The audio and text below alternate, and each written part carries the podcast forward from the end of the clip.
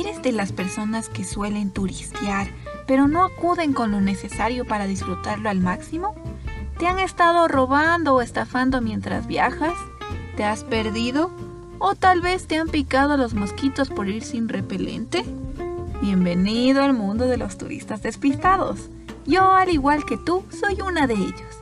Y por eso he creado la guía para el turista despistado en Ecuador el objetivo de este programa es brindarte consejos útiles y necesarios que debes conocer si planeas visitar los paradisíacos sitios que posee el país y disfrutar la experiencia con pocos contratiempos. ¿Estás listo?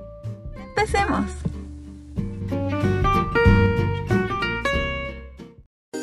Bienvenidos a la primera parada de esta guía el día de hoy les tengo preparado un lugar muy especial, mis queridos trotamundos despistados. Como sé que a ustedes les gusta visitar lugares que pueden recorrer en un día, hoy exploraremos la Reserva Geobotánica Pululagua. Pero primero conoceremos un poco de esta. Así que vamos con nuestro colega. Dani, ¿qué nos puedes decir de este lugar? Buen día queridos oyentes. Investigando sobre este lugar, el Ministerio del Ambiente en el 2015 nos brindó algunos datos interesantes. ¿Están listos? Vamos a ello. Pululagua es un espacio aislado y tranquilo cerca de la ciudad de Quito. Cada tarde llegan nubes cargadas de humedad de la costa del Pacífico y esconden bajo un manto blanco la vida que existe en esta caldera. Es la única área protegida del país que tiene la categoría de reserva geobotánica. Esto dice mucho sobre su razón de ser, ya que su geología y su historia vulcanológica son muy particulares. Aparte de la riqueza de la flora que crece en laderas y quebradas, la reserva protege algo único en el mundo, una caldera volcánica habitada cerca de la mitad del mundo.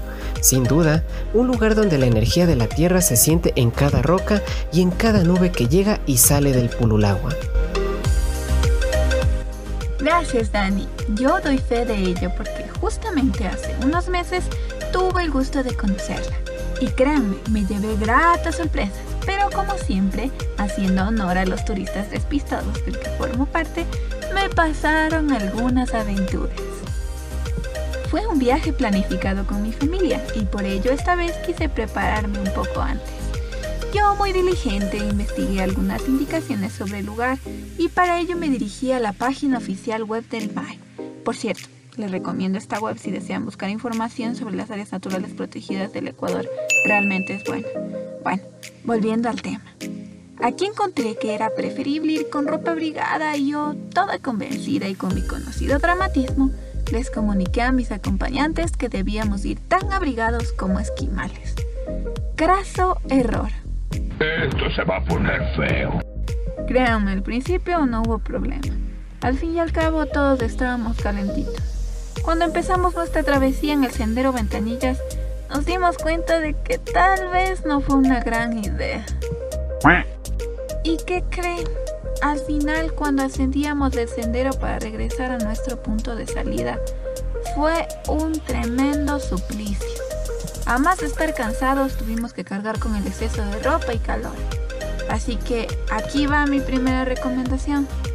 No vayas con ropa térmica. Es suficiente con una chompa rompevientos impermeable, un pantalón ligero y eso sí, unas buenas medias gruesas acompañadas de zapatos que no sean resbaladizos. Pero bueno, eso solo fue el principio. Como iba a con mis pequeños sobrinos, busqué información acerca de qué tan accesible era la reserva y encontré en una foto las indicaciones del lugar que se podía ir inclusive con una silla de ruedas. Supuse que también podría ir con carritos para bebés. Nope, no deben hacerlo. Cuando supuestamente ya estábamos armados hasta los dientes, con el carrito de bebé de mi sobrino, nos dijeron la genial noticia que claro que podíamos ingresar con el carrito, pero solo hasta un mirador que francamente estaba a pasos de la entrada de la reserva. El sendero era lo natural y para recorrerlo había solo un pequeño camino de tierra y lleno de irregularidades. Segundo consejo, si van a bajar por el sendero Ventanillas con un niño pequeño, asegúrate de comer las espinacas de Popeye y por supuesto llevar un canguro para bebés. La siguiente lección afortunadamente no la tuve que aprender yo. Cuando revisaba la información de la reserva en el MAE, me percaté que no era permitido el ingreso de mascotas, obviamente porque podrían alterar el área natural. Así que cuando observé que llegaron unos colegas despistados como yo, con dos perritos, contemplé con tristeza cómo volvían decepcionados a su auto. Sin embargo, cuando ya regresábamos del paseo, nos encontramos con que felizmente habían retornado, aunque esta vez sin sus fieles compañeros. Finalmente aquí les va mi última experiencia en este maravilloso lugar. A lo que ya estábamos a mitad del recorrido, me encontré con un particular gusanito peludo en medio del sendero. Yo muy preocupada y con medida quise retirarlo del camino y ponerlo a un lado de la vía para que nadie lo pise, por si alguien no lo veía. Así que con mucho cuidado lo tomé con mi mano y lo coloqué en un árbol cercano.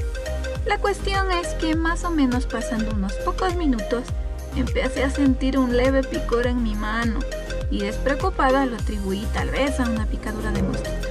Cuando regresé tenía la mano llena de ronchas. Al preguntarle a una artesana del lugar sobre qué me podía haber ocurrido, me dijo que probablemente topé un chinacuro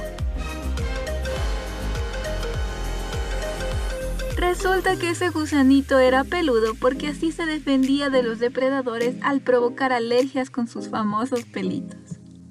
Recomendación. Si no sabes lo que tienes enfrente, es preferible dejar que siga su camino. Y por favor, no toques la fauna del lugar. Ya que hemos aprendido algunos consejos en mi experiencia, te invito a que, como yo, visites y disfrutes de los encantos que posee la Reserva Geobotánica Pululagua. Nos vemos en la próxima guía para el turista despistado, pero en esta ocasión visitaremos Mindo. Hasta pronto.